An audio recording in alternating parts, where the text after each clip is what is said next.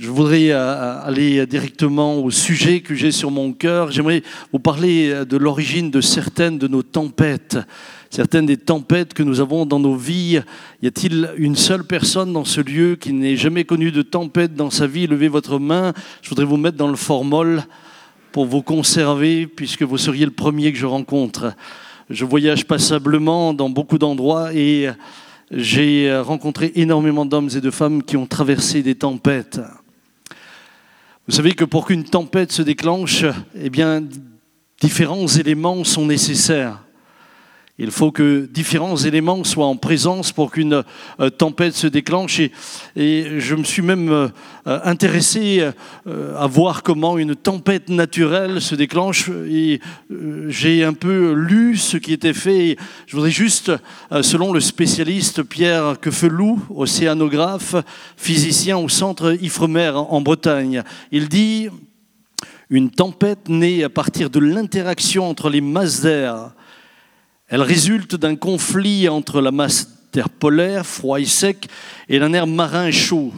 Quand les deux masses d'air se rencontrent, l'air chaud plus léger va monter au-dessus de l'air froid. C'est ce qu'on appelle des fronts de perturbation, et ces fronts engendrent les dépressions. Je vous rassure, je ne suis pas là pour vous faire un cours de météorologie. Mais ces spécialistes n'ont qu'un objectif, et ces chercheurs, en travaillant là-dessus, c'est de prévenir afin de réagir en conséquence lorsque les tempêtes viennent pour épargner des vies.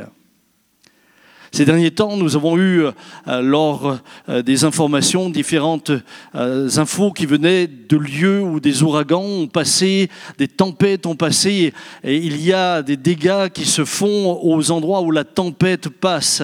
Et toute tempête, quelle qu'elle soit, eh bien, produit des dégâts.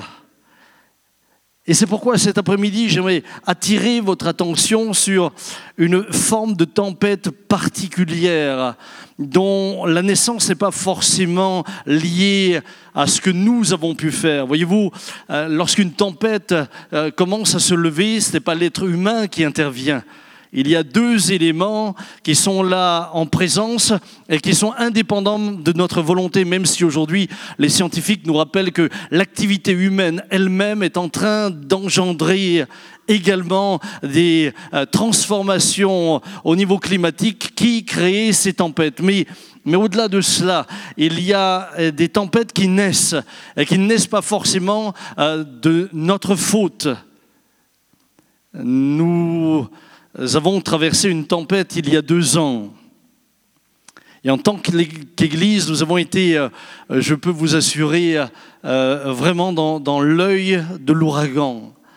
Nous avons euh, connu une semaine extraordinaire il y a deux ans. Nous étions en train de jeûner, de prier tous les jours. Nous avions là 2000 personnes à partir de 9 h le matin qui étaient là pour adorer, louer Dieu et on passait euh, environ 10 heures par jour. Nous avons vu Dieu intervenir.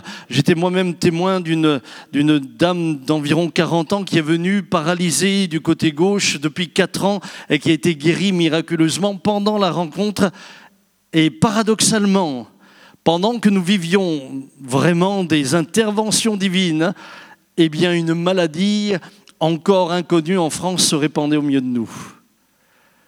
Le résultat, ça a été euh, de nombreux morts. Et ce que j'ai entendu à ce moment-là, venant également de la part de croyants bien intentionnés, c'était mais certainement qu'ils ont dû faire quelque chose pour que ça leur arrive. Certainement qu'ils ont manqué de foi, ou certainement qu'ils ont péché, ou certainement que ceci ou que cela. J'aimerais vous dire qu'il y a des tempêtes qui peuvent venir sans que forcément vous ayez une responsabilité, même si dans certaines tempêtes, nous avons des responsabilités.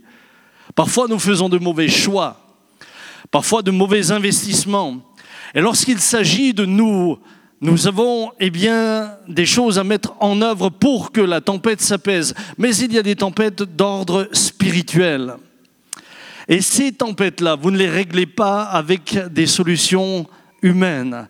Ces tempêtes peuvent survenir à n'importe quel moment. Alors, j'aimerais vraiment euh, cet après-midi insister là-dessus. Je traite ce thème cet après-midi Mais attention à ne pas réduire tous vos problèmes à ce que je vais dire.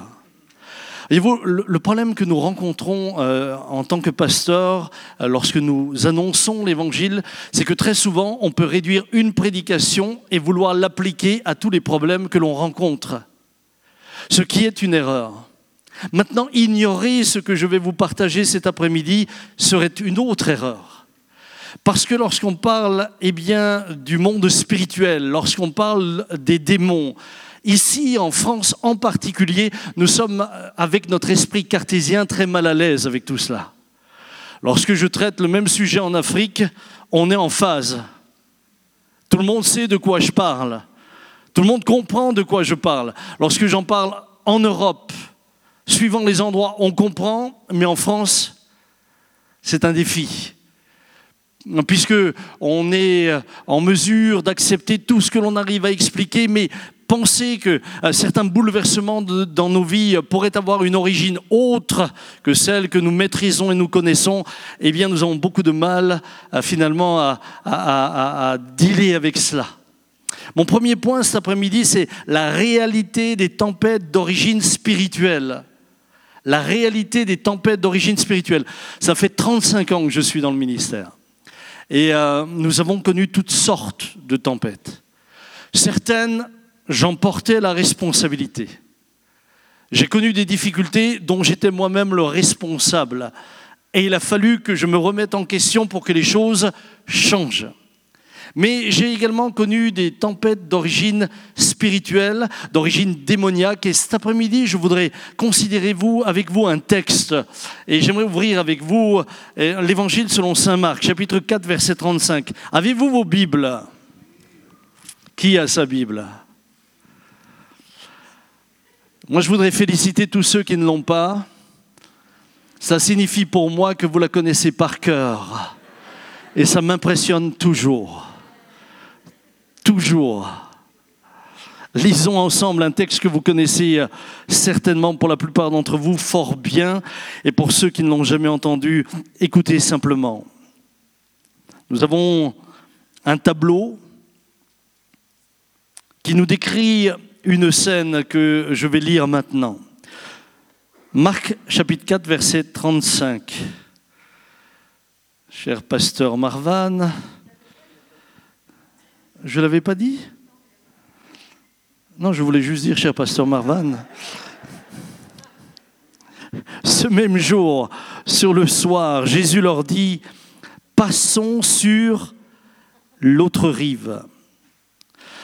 Après avoir renvoyé la foule, ils l'emmenèrent dans la barque où il se trouvait, et il y avait aussi d'autres barques avec lui il s'éleva une forte bourrasque et les vagues se jetaient dans la barque au point qu'elle se remplissait déjà.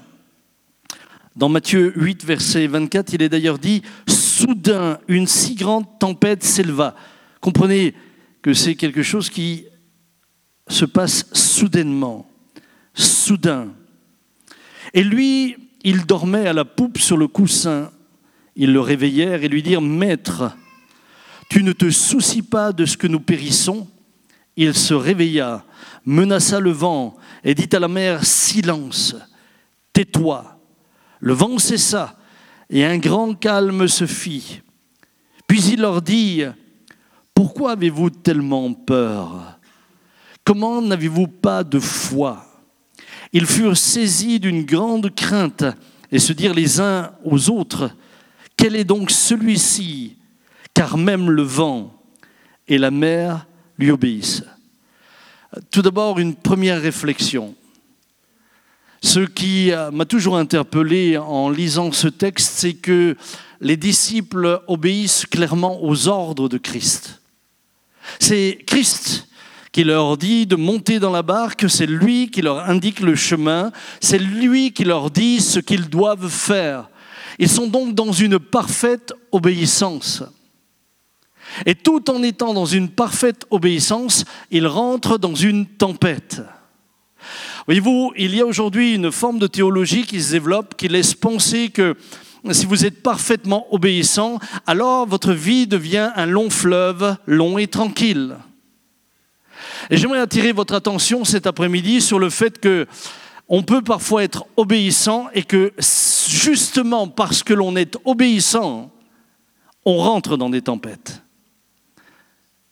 Ne pensez pas que les tempêtes ne soient que toujours le résultat, eh d'une raison que vous auriez engendrée. Les tempêtes sont parfois le résultat d'une obéissance. Vous obéissez et il y a une tempête qui vient. Vous êtes tout à fait dans le cadre de ce que Dieu vous demande et pourtant la tempête arrive. Combien de croyants, lorsque la tempête arrive, se découragent ou remettent en question ce qu'ils sont en train de faire? Combien de croyants eh se laissent abattre parce qu'ils pensent qu'ils ne sont plus dans la volonté de Dieu à cause des tempêtes? J'aimerais vous rappeler que et les tempêtes et parfois les épreuves peuvent être permises par Dieu. Parce qu'avant que le vase d'argile ne puisse servir, eh bien, être rempli avec de l'eau, il faut qu'il passe par l'épreuve du feu. Et si nous voulons dans notre pays des hommes et des femmes solides, il faut que nous ayons des hommes et des femmes qui sachent également passer et par la tempête et par le feu. L'évangile ne nous a pas été juste donné pour nous épargner de toute difficulté afin que la vie soit facile. L'évangile nous a été donné pour que nous soyons capables d'écouter Dieu, de faire ce qu'il dit, peu importe les circonstances dans lesquelles ces choses se feront. Mes amis, nous ne voulons pas une église constituée de pierres vivantes qui ne serait que là parce qu'il y a un bénéfice. Le Seigneur cherchait des hommes et des femmes qui étaient prêts à le suivre et à le suivre jusqu'à donner eux-mêmes leur propre vie. Il me semble qu'aujourd'hui, cela dénote avec ce que j'entends et ce que je vois dans beaucoup d'endroits. Et je me dis, si l'Église de Christ est aussi fragile en France, mais également en Occident, c'est parce que ce n'est plus le Christ qui est au centre, mais c'est l'homme qui est au centre.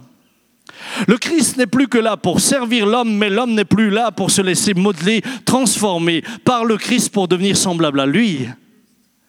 Mes amis, il est essentiel que nous revenions à l'Écriture et sachez que vous pouvez être pleinement obéissant et pourtant entrer dans des tempêtes. Maintenant, revenons à la tempête. Ce qui est intéressant dans le texte que nous venons de lire, c'est ce qui nous est dit au verset 39. Les disciples étaient bien sûr en train d'être totalement euh, effrayés par ce qui leur arrivait. Eux, ce qu'ils voyaient venir, c'est la mort. Eux, ce qu'ils voyaient venir, c'était juste une fin certaine. Ils vont réveiller le Christ, et voilà ce que Jésus dit. Il se réveilla, menaça le vent, et dit à la mer, silence, tais-toi. Le vent cessa, et un grand calme se fit. Je pense, et j'aimerais attirer votre attention sur ce terme silence. Le mot qui est utilisé ici en grec est péphimoso, c'est-à-dire tais-toi et ne parle plus. Et c'est un terme que l'on utilisait lors d'exorcisme. C'est un terme que l'on utilisait pour enlever aux puissances démoniaques leur autorité. Jésus est donc non pas en train de menacer simplement les éléments, il est en train de menacer celui qui est derrière la tempête. Et très souvent, nous passons à côté de ces choses-là. Nous lisons les textes et souvent nous lisons la Bible comme une histoire. J'aimerais vous rappeler que euh, la parole de Dieu nous décrit des situations spirituelles dans lesquelles vous et moi, nous allons nous retrouver un jour ou un autre sous une forme ou une autre. Mais nous devons nous souvenir et nous rappeler que les sources peuvent être exactement les mêmes que celles que nous trouvons ici dans l'Écriture. Lorsque vous comprenez que Jésus est en train d'utiliser un terme que l'on utilise euh, en particulier dans les moments où on chasse un démon, où on prend autorité euh, sur le diable, vous comprenez que lui est en train de voir autre chose dans cette tempête que ce que les disciples voient. Lui est en train de discerner autre chose que ce que les disciples constatent simplement dans l'immédiat. D'ailleurs, si vous remettez eh bien, hum, ce texte dans son contexte, vous comprendrez bien mieux encore que ce qu'ils sont en train de vivre est une réelle tempête, mais dont l'origine est spirituelle. Lorsque vous lisez la suite du texte, eh bien, vous voyez que alors que Jésus menace le vent et la mer, alors que la tempête se calme, ils sont en route vers Gadara, où se trouve parmi euh, les Géraséniens un homme. Et écoutez bien la description qui nous est faite. Marc chapitre 5, verset 1, Monsieur Marvan. Ils arrivèrent sur l'autre rive de la mer dans le pays des Géraséniens. Aussitôt que Jésus eut débarqué, un homme sortant des tombeaux et possédé d'un esprit impur vint au devant de lui. Il traverse la mer. Une tempête soudaine se déclenche. C'est-à-dire que les disciples eux-mêmes n'étaient pas habitués à être confrontés à une tempête comme celle-ci. Soudain. Soudain. Vous savez, en général, quand une tempête arrive, on arrive quand même à prévenir les choses. Le ciel s'obscurcit, les nuages deviennent de plus en plus euh, sombres, le vent augmente, etc. On sait, on sait qu'il va y avoir un orage, on sait qu'il va y avoir une tempête. Là, en l'occurrence, c'est quelque chose de soudain, c'est quelque chose d'inattendu. Ils sont dans l'obéissance, ils traversent, ils font ce que Jésus leur dit, et soudain cela vient. Jésus se réveille et commence à donner des ordres mais des ordres qui sont orientés et qui ont un fondement spirituel. Il prend position. Ils arrivent de l'autre côté. La première personne qu'il rencontre, c'est un homme possédé. Il avait sa demeure, dit l'Écriture, dans les tombeaux, et personne ne pouvait plus le lier, même avec une chaîne, car souvent il avait eu les fers aux pieds, il avait été lié de chaînes, mais il avait rompu les chaînes et brisé les fers, et personne n'avait la force de le dompter. Je ne sais pas si ici quelqu'un a déjà eu affaire à une délivrance. Je ne sais pas si vous avez déjà été confronté à des moments où on prie pour quelqu'un qui est possédé. Mais ce qui est décrit là, moi je l'ai déjà vécu. J'ai déjà vécu comment un enfant de 10 ans développait une force telle qu'il fallait quatre hommes pour le tenir. Ces choses-là ne sont pas passées. Aujourd'hui encore, elles sont une réalité. Lorsque Jésus s'approche de lui, il dit, il vit Jésus de loin, accourut, se prosterna devant lui et s'écria d'une voix forte, Que me veux-tu, Jésus, fils du Très-Haut? Je t'en conjure, au nom de Dieu, ne me tourmente pas. Car Jésus lui disait, Sors de cet homme, esprit impur. Et il lui demanda, quel est ton nom? Légion est mon nom, lui répondit-il, car nous sommes plusieurs. Et il le suppliait instamment de ne pas les envoyer hors du pays. Or, il y avait près de la montagne un grand troupeau de pourceaux en train de paître, et les démons supplièrent Jésus en disant, Envoie-nous dans ces pourceaux afin que nous entrions en eux. Il le leur permit.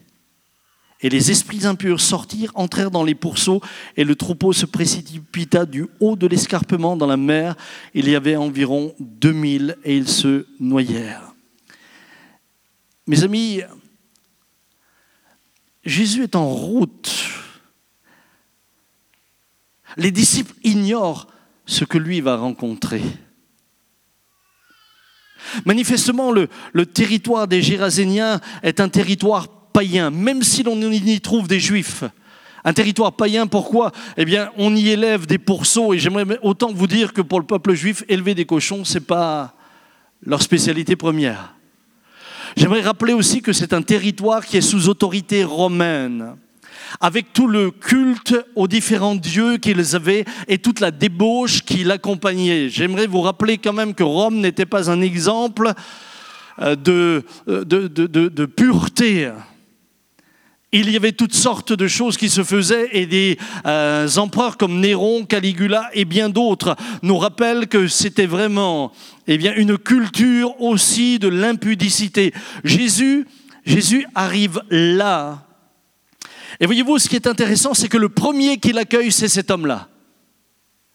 C'est un homme pour qui personne ne peut rien faire. Il est dit qu'il habite dans les tombeaux. Je suppose qu'ici, personne n'habite dans un tombeau.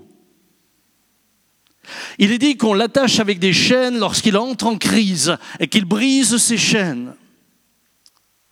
Il est dit qu'il habite dans un, endroit où finalement, eh on découvre euh, que les esprits impurs se plaisent.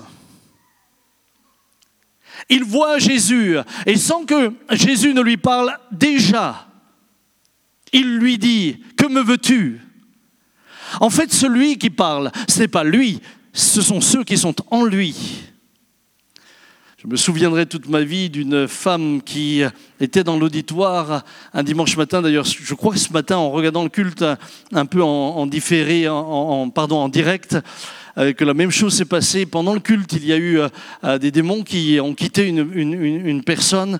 Euh, je prêchais l'évangile. Je prêchais simplement un dimanche matin et soudain j'entends une dame. Est-ce que vous me permettez de, de m'exprimer comme elle l'a fait? Elle est dans l'auditoire, je sais pas, je sais pas, il y avait 1500 personnes, 2000 personnes, je ne sais plus, mais elle est dans l'auditoire et, et puis euh, je prêche et, je dis que la parole de Dieu est comme une épée à double tranchant. Je rappelle que la parole de Dieu, eh bien, met à mal les puissances des ténèbres et tout d'un coup j'entends cette dame. Mais vous savez, euh, une, jolie dame, bien maquillée vous savez, souvent, on se dit que les gens qui ont des problèmes démoniaques, euh, on, les représente toujours avec les cheveux à moitié fous et tout. Ta, ta, ta, derrière le rouge à lèvres. Il peut y avoir du monde derrière le rouge à lèvres. Enfin, maintenant que le rouge à lèvres, oui, vous n'en mettez plus, hein, hein, derrière vos masques. Tous les hommes sont heureux de faire des économies en ce moment. On est tous pareils. On se dit, bientôt il faudra masquer les yeux, ça nous évitera le mascara aussi. Bon. Hein bon, pour l'instant, le Covid, ça ne tape pas par les yeux, donc euh, heureusement. Mais euh, ce que je euh, me souviens, je suis en train de prêcher, et tout d'un coup, cette dame, avec bien habillée, plutôt bourgeoise, me crie Ferme ta gueule Ça fait déplacer un dimanche matin. je ne sais pas si ça vous arrive souvent. Et puis elle continue à hurler ferme, et tout d'un coup elle s'effondre à terre. Évidemment, il y avait une, réelle présence démoniaque. Elle a été par la suite libérée et nous bénissons Dieu pour cela. Et je l'ai rencontrée quelque temps plus tard et, je lui ai posé la question, mais que s'est-il passé? Elle me disait, pendant, pendant que vous prêchiez, et que vous proclamiez la puissance de la parole de Dieu, en moi des voix s'élevaient et me disaient, dis-lui de se la fermer. Alors elle me, disait, je commençais à transpirer. J'essayais de maîtriser ce qui se passait au fond de moi, j'essayais de, de retenir, et elle me dit, pasteur, est arrivé le moment où j'ai perdu le contrôle. Ce n'est plus moi qui parlais.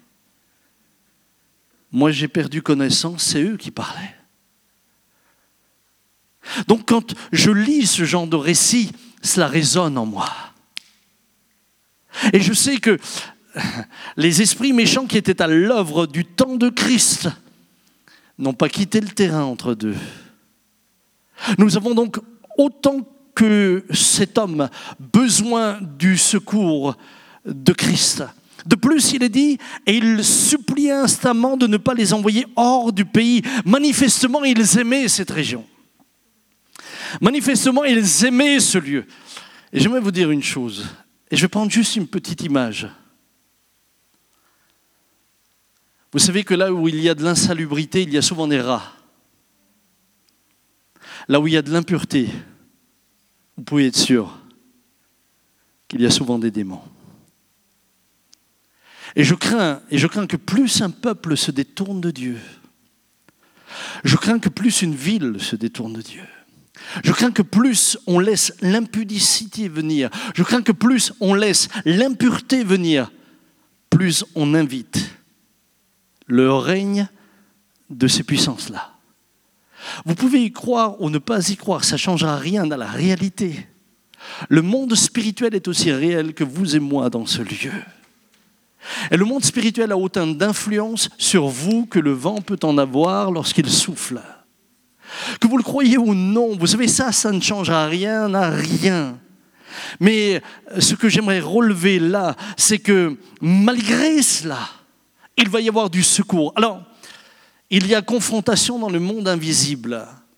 Cette confrontation, je me suis noté un, un, chapitre avec différents points, mais je sais que le temps m'est compté ici à Lyon. Et comme j'aime être soumis, vous voyez les sous-entendus.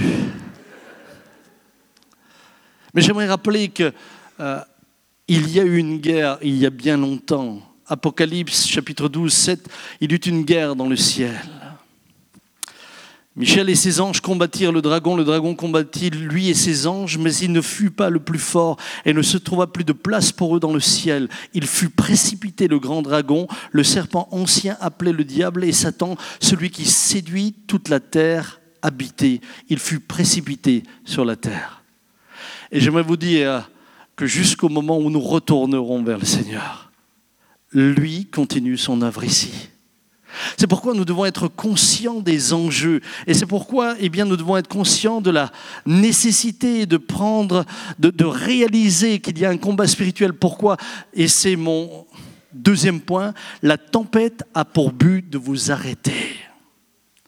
La tempête a pour but de vous arrêter. La tempête a pour but de vous détruire. La tempête a pour but de ne pas vous permettre d'arriver à l'autre rive. C'est pour cela que la tempête a lieu. Ce que nous observons dans ce récit, c'est que la tempête est là pour empêcher Jésus d'arriver de l'autre côté. Ça, c'est le but de la tempête. Cette tempête n'a aucune autre raison d'être que celle-là. Pourquoi? Parce que les puissances démoniaques qui sont de l'autre côté savent ce qui va se passer. Ne pensez pas, nous réfléchissons toujours le monde spirituel avec nos limites humaines. Le monde spirituel fonctionne différemment de nous. Nous le limitons toujours et nous pensons euh, que le monde spirituel est limité dans ce qu'il connaît comme nous sommes limités. Mais j'aimerais vous dire que le monde spirituel fonctionne autrement. Et manifestement, les légions qui tenaient cet homme et les autorités démoniaques dans ce territoire savaient que si le Christ mettait le pied sur la rive, eux allaient devoir partir. Il n'y a pas de place pour les deux. Hello? Là aussi, une doctrine s'est développée où on dirait que tout le monde peut habiter dans la même maison. Il n'y a pas de place pour les deux. Là où Jésus vient, le diable doit fuir. Là où Jésus vient, le, le diable doit s'en aller. Mais il n'empêche que le diable peut déclencher des tempêtes avant même que vous soyez arrivé de l'autre côté pour que vous vous arrêtiez dans la démarche que vous êtes en train de faire. Je me souviendrai toujours, ça me reste inscrit un 11 novembre, pour que moi je me souvienne d'une date. Déjà l'autre jour, on me dit, mais quelle est la date de naissance de vos petits-enfants? J'en ai 16. Moi, je ne suis pas historien. Hein.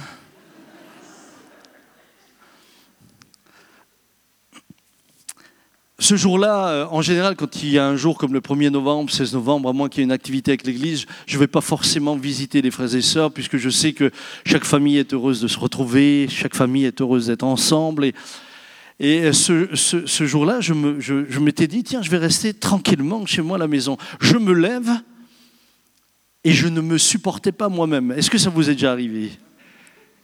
Des jours où vous êtes insatisfait. Vous vous dites, il vaudrait mieux que je reste couché toute la journée. Tout vous énerve. Ça vous est jamais arrivé? Franchement, à Lyon, c'est bien. Hein Les Alsaciens, c'est plus difficile. Hein ah vous, tout, tout, mais tout, vous. Et ce jour-là, je, me lève, et en plus de ça, alors ça, été le pompon. Au petit déjeuner, le petit déjeuner, moi j'aime bien le passer tranquille, il faut que personne me parle, je suis devant le café, je suis, je suis en, en mode réveil. Mon épouse, elle se lève et elle fonctionne à 1000% dès qu'elle ouvre les yeux.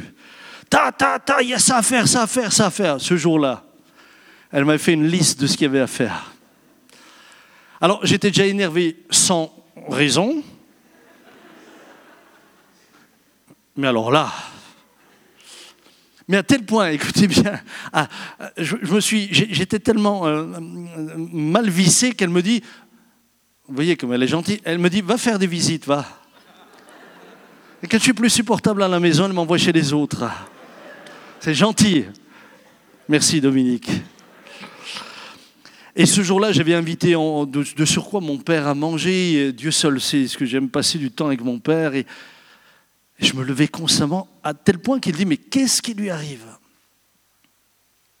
Le soir, je devais prêcher dans une église. Et je me disais intérieurement, mais comment tu vas prêcher? Qu'est-ce que tu vas dire?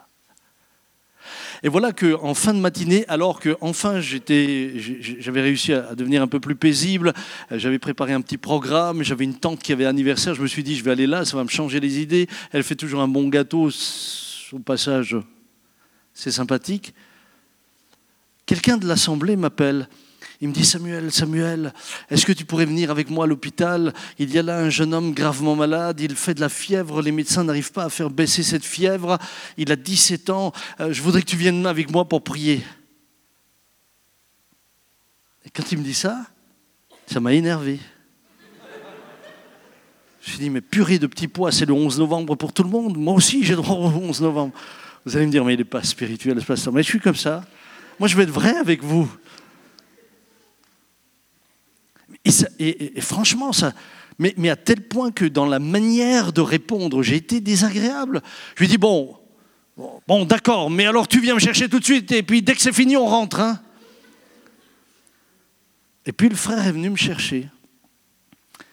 On arrive à l'hôpital, je rentre dans la pièce, il y a là un jeune homme avec de la fièvre. Il était. Puis. Euh, je lui impose les mains. Il ne connaissait pas Jésus. Je, je, parle un peu avec lui. Au moment où je rentre dans la pièce, déjà, je dis, Seigneur, j'appelle ta paix sur ce lieu. Je ne sais pas si vous voyez. J'appelle ta paix alors que chez moi, c'était la guerre à l'intérieur. J'appelle ta paix sur ce lieu. Et tout d'un coup, je sens que la paix vient. Et là, je dis, on va prier ensemble.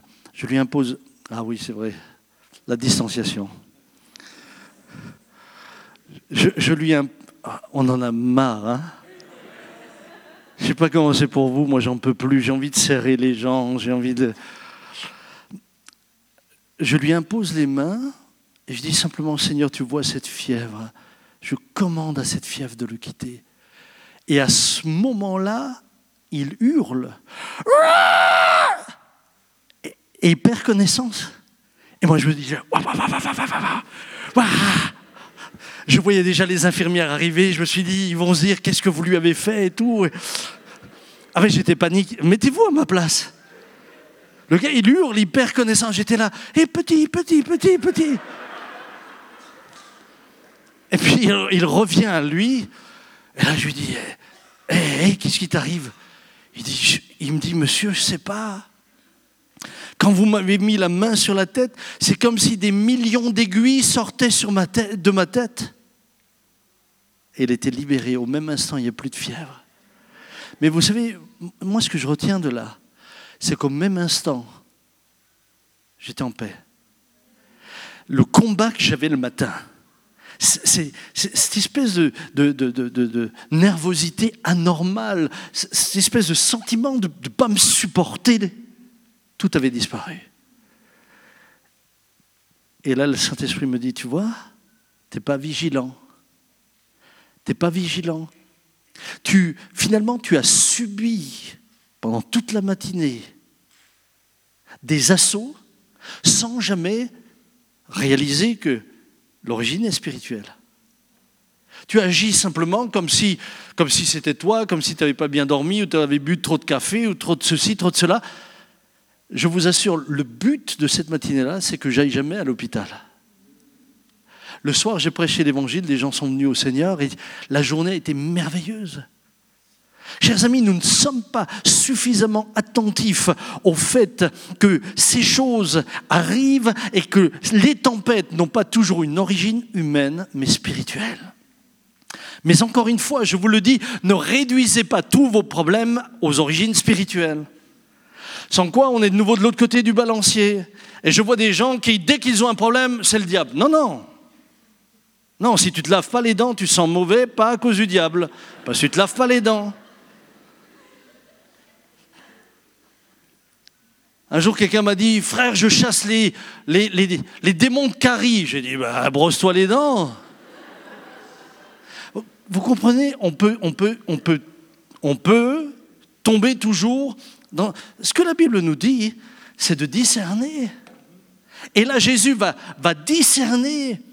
Jésus va discerner. Les tempêtes arrivent pour ne pas vous permettre d'arriver au but.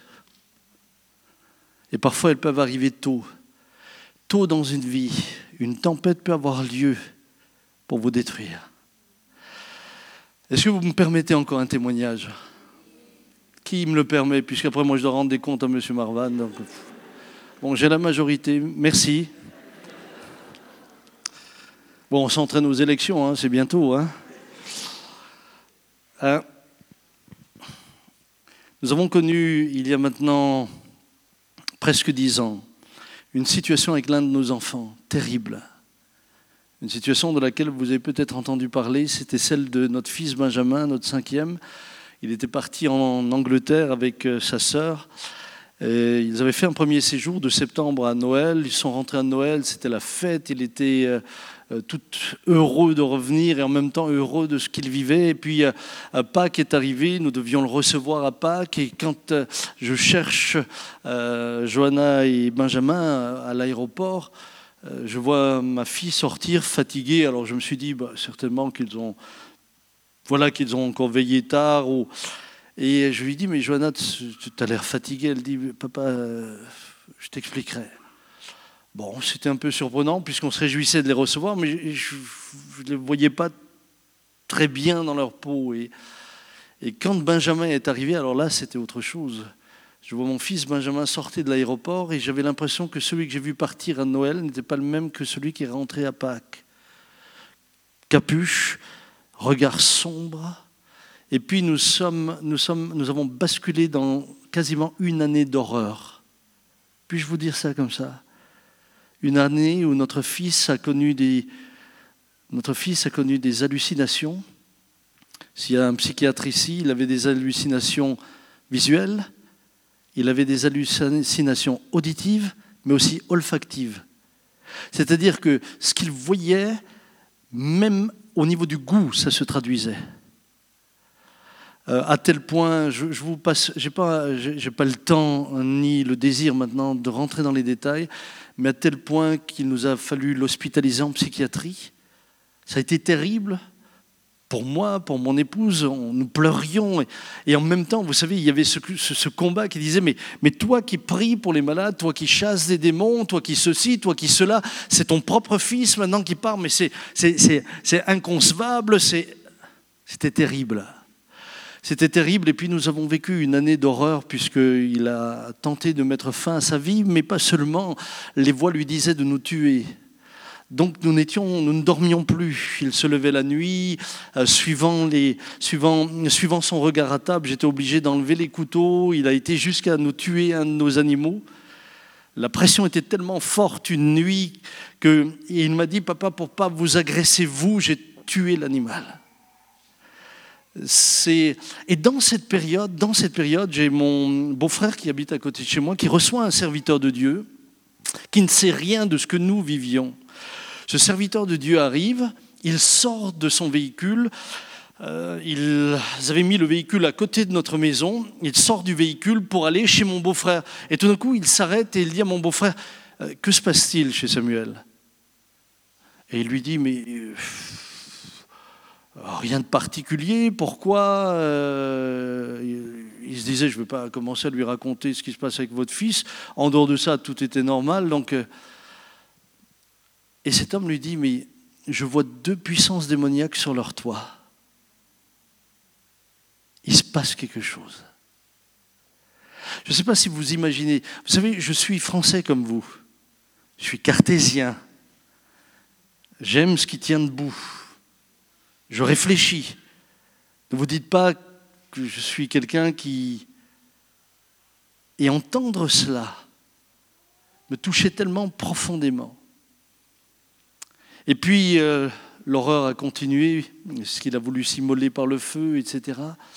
Et un, jour, alors que un jour, alors que j'avais, décidé d'emmener, c'était un Noël, qui suivait, euh, j'avais décidé d'emmener les, enfants, les petits-enfants, dans un, au Europa Park. Vous avez entendu parler du Europa Park, qui est pas très loin de chez nous. Et je me suis dit, mais tiens, je vais essayer de l'emmener avec, ça va, ça va lui changer les idées. Vous étiez avec, hein vous étiez avec, vous êtes témoin. Et nous avons vécu une journée. J'ai regretté d'aller au Europa Park. Et quand nous sommes rentrés sur l'autoroute, voilà qu'il euh, était assis à l'arrière et euh, les autoroutes allemandes vous permettent à certains tronçons de, rouler beaucoup plus rapidement qu'en France. Et avec ce que j'avais vécu, j'avais qu'une envie, c'était de rentrer. Et, et sur l'autoroute, il ouvre la porte pour se jeter sur l'autoroute. Et la jeune fille à côté de lui le rattrape et je m'arrête, je ne sais pas comment je me suis arrêté, et vous étiez derrière, c'est-à-dire que s'il avait sauté, c'est vous qui lui auriez passé dessus avec la voiture. Et là, je dois dire, j'étais en colère, j'étais intérieurement, j'étais fatigué. Vous, savez, on était déjà usé des mois et des mois où, on, vivait euh, cette, situation, et, et, je rentre à la maison, et non, dans la voiture, je dis, je vais directement à l'hôpital. Je te garde pas, je ne peux pas. Tu es trop dangereux pour toi-même et trop dangereux pour les autres. Je pars à l'hôpital en pleine nuit, le psychiatre arrive, il est 3 heures du matin. il me dit, euh, si vous signez, moi, dans l'état où il est, je l'hospitalise tout de suite. Je signe. Mon fils qui me supplie, papa, papa, non, s'il te plaît, non, non, je veux plus retourner là-bas, je veux plus retourner. Il arrive là-bas, il commet quelque chose de grave en étant à l'hôpital, il est mis à l'isolement, je n'ai pas pu le voir pendant plusieurs jours.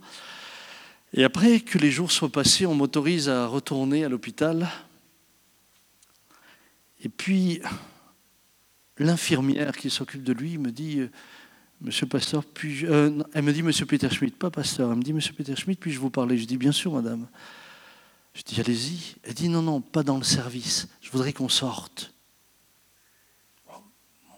Nous sommes sortis du service où il était enfermé. C'était un, service où il y avait des, des gens qui, gravement atteints. On sort et quand on est dehors, elle me dit, Monsieur Peter Schmidt, je ne sais pas si vous croyez aux euh, au changement d'énergie. Intérieurement, je me disais, bon, Benjamin, il n'est pas en forme, mais l'infirmière, elle n'a pas l'air d'être en forme non plus. Hein non, mais mettez-vous à ma place. Puis tout d'un coup, elle me dit, vous savez, il y a des entités négatives qui n'aiment pas la lumière. Est-ce que vous y croyez? Alors moi, j'ai retraduit ça dans ma, tête. Je n'avais pas affaire à une chrétienne, je n'avais pas affaire à quelqu'un qui connaissait le, le, monde évangélique, rien. Elle parlait un langage plutôt ésotérique. Je traduis cela, je dis oui, oui, je crois à ces choses-là. Et là, elle me dit, ne croyez-vous pas qu'en cherchant à détruire, ne croyez-vous pas que ces entités, en cherchant à détruire votre fils, cherchent à vous atteindre, vous, puisque vous êtes pasteur? Je ne sais pas si vous imaginez. Vous êtes en psychiatrie. Vous avez votre fils qui est complètement, mais complètement à côté de la plaque, qui est, il prenait jusqu'à 6 Valium par jour. Hein. Il avait des traitements là-dessus, il prenait 13 médicaments. Et, et, l'infirmière me dit ça. Je rentre dans le service et je suis perturbé. Je, revois, je, je, revois mon fils Benjamin qui est toujours aussi perturbé qui, pendant qu'il est avec moi, s'adressait à, des personnages que moi je ne voyais pas, mais il s'adressait avec autant de sincérité euh, que s'ils étaient là. Et j'avais beau essayer de le raisonner. Je rentre dans mon véhicule, donc je sors de là, je rentre dans mon véhicule, je m'assieds, et quand je suis dans mon véhicule, vous savez, quand, quand vous le vivez, plus personne ne peut vous l'enlever même si on essaie de vous en faire douter, même plus personne. Je suis dans mon véhicule et j'entends clairement une, voix, mais qui ne s'adresse pas à moi, qui donne un ordre, mais un ordre avec une autorité que moi je ne connaissais pas. Et cette voix disait, Satan, c'est terminé, tu ne les touches plus. Alors quand j'ai entendu ça, je ne savais plus si c'est moi qui suis en train de perdre la raison. Je ne savais plus où j'en étais. Je, vous savez, quelqu'un dirait Waouh, c'est super d'entendre ça. Ah non, non, non. Ah non, moi je ne savais plus où j'étais à la maison. Je me suis dit entre l'infirmière qui waouh, elle planait quand même très haut. Hein, mon fils, avec qui je ne pouvais pas parler, et maintenant moi je m'assieds dans la voiture et je commence à entendre des voix. Je rentre chez moi et euh, je suis troublé intérieurement. Le lendemain matin, le lendemain matin, à 8 heures le matin, le téléphone sonne, je prends le téléphone. C'est mon fils Benjamin qui me dit Papa, je suis guéri, tu peux me chercher. Je me suis dit Wow, wow, wow, wow, wow, wow, wow, wow, wow, ouais, ouais. toi, tu veux que je signe pour que tu sortes. Alors, évidemment, je ne lui ai pas dit comme ça. Je, lui ai dit, mais oui, Benjamin, ah, ben c'est beau, tu es guéri. Ah ben, je viendrai te visiter cet après-midi. Je me suis dit, je préfère venir voir avant. J'arrive l'après-midi et je retrouve mon fils comme je l'avais laissé un an avant, dans tous ses sens. Plus aucune hallucination, plus un seul médicament. Ils lui ont tout arrêté. Le psychiatre me dit, les médecins me disent, on veut le garder en observation. Ils l'ont gardé en observation. C'était définitivement terminé. Et j'ai compris ce jour-là qu'il y a des tempêtes qui n'ont qu'un but, c'est que vous n'atteignez pas votre destination. Parce que quand vous obéissez, vous dérangez. Quand les gens me disent Oh, moi, jamais rien ne se passe, posez-vous des questions. Non seulement non seulement, puisque je disais à ma femme, si Ben ne guérit pas, moi je vais devoir changer mon ministère, je ne peux pas continuer à exercer le ministère. De la même manière, ça nous prenait toute notre énergie, toute notre force. C'était... Mais non seulement le diable a voulu nous arrêter de nous, mais quand je vois aujourd'hui ce que Dieu a fait de Benjamin, je me dis, il a voulu me le détruire pour qu'il puisse jamais servir. Chers amis, ce soir, J'aimerais vous encourager de tout mon cœur. Il y a des tempêtes qui se lèvent. N'essayez pas de vous battre avec vos armes. Quand vous avez une responsabilité, reconnaissez-la. J'ai fait des erreurs dans ma vie. J'ai déclenché des tempêtes. Ces tempêtes n'étaient pas spirituelles ni démoniaques, c'était mes mauvais choix. Vous et moi pouvons faire de mauvais choix. Vous savez, certains ont fait des mauvais choix dans le mariage. Vous pouvez chasser tous les démons de la terre. Ça ne sert à rien de chasser des démons là où il n'y en a pas. Ça ne sert à rien de mener un combat, entre guillemets, face à des puissances spirituelles lorsque c'est à cause de mes bêtises. Par contre, ça sert à quelque chose, de me repentir et de réparer ce que j'ai mal fait pour que les choses changent.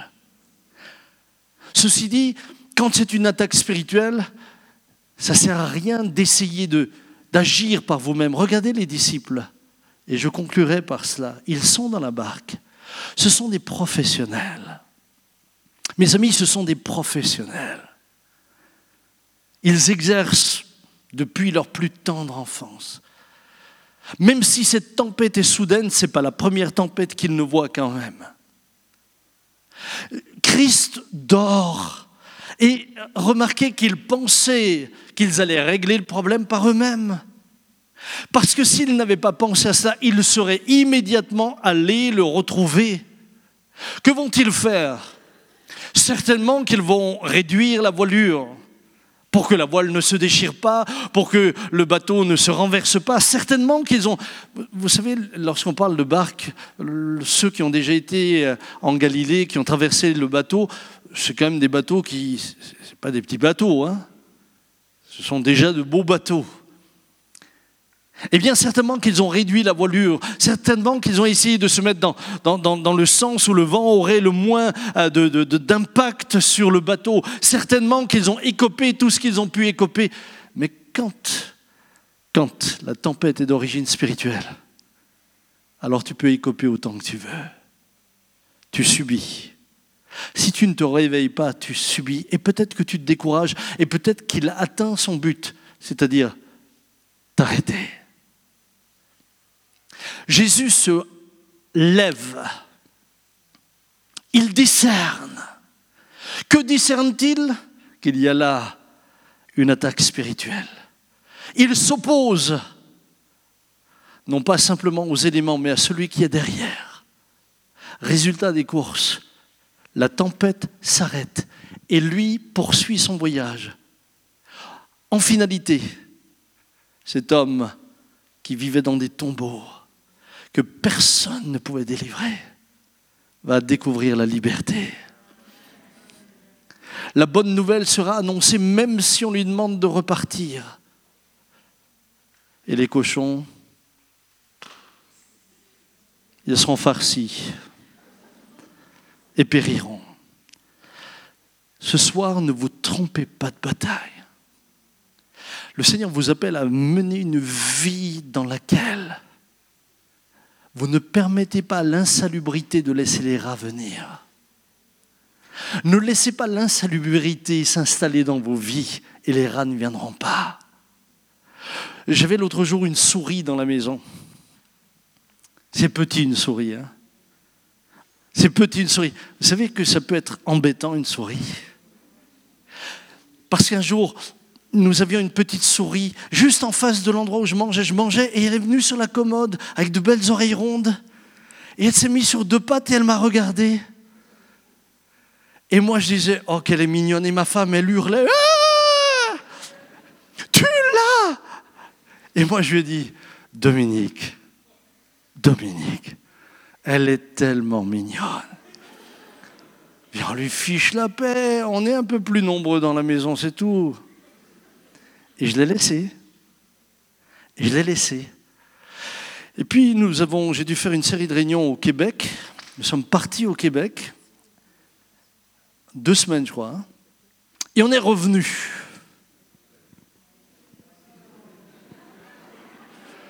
Je m'assieds le soir dans le fauteuil pour regarder les infos. Tout d'un coup, j'ai l'impression que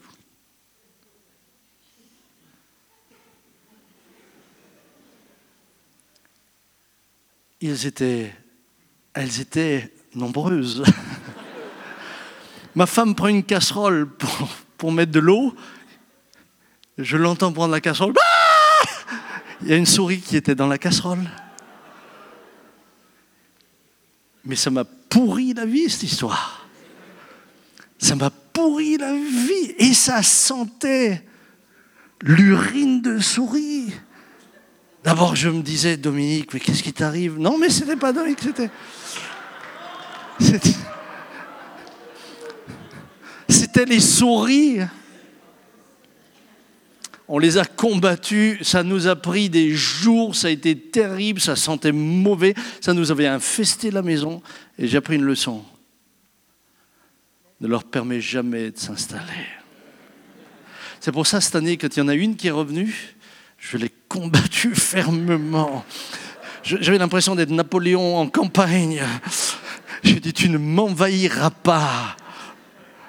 Et je l'ai vaincu. Je suis allé, j'ai vu et j'ai vaincu. Bien aimé, ne laissez pas les petits détails dans votre vie, parce que c'est là que ça vient s'installer. Et petit à petit, petit à petit, ça va vous envahir. Soyez aussi conscients que toutes vos batailles peuvent avoir une origine, que certaines, pardon, de vos batailles peuvent avoir une origine spirituelle. Ne l'oubliez pas.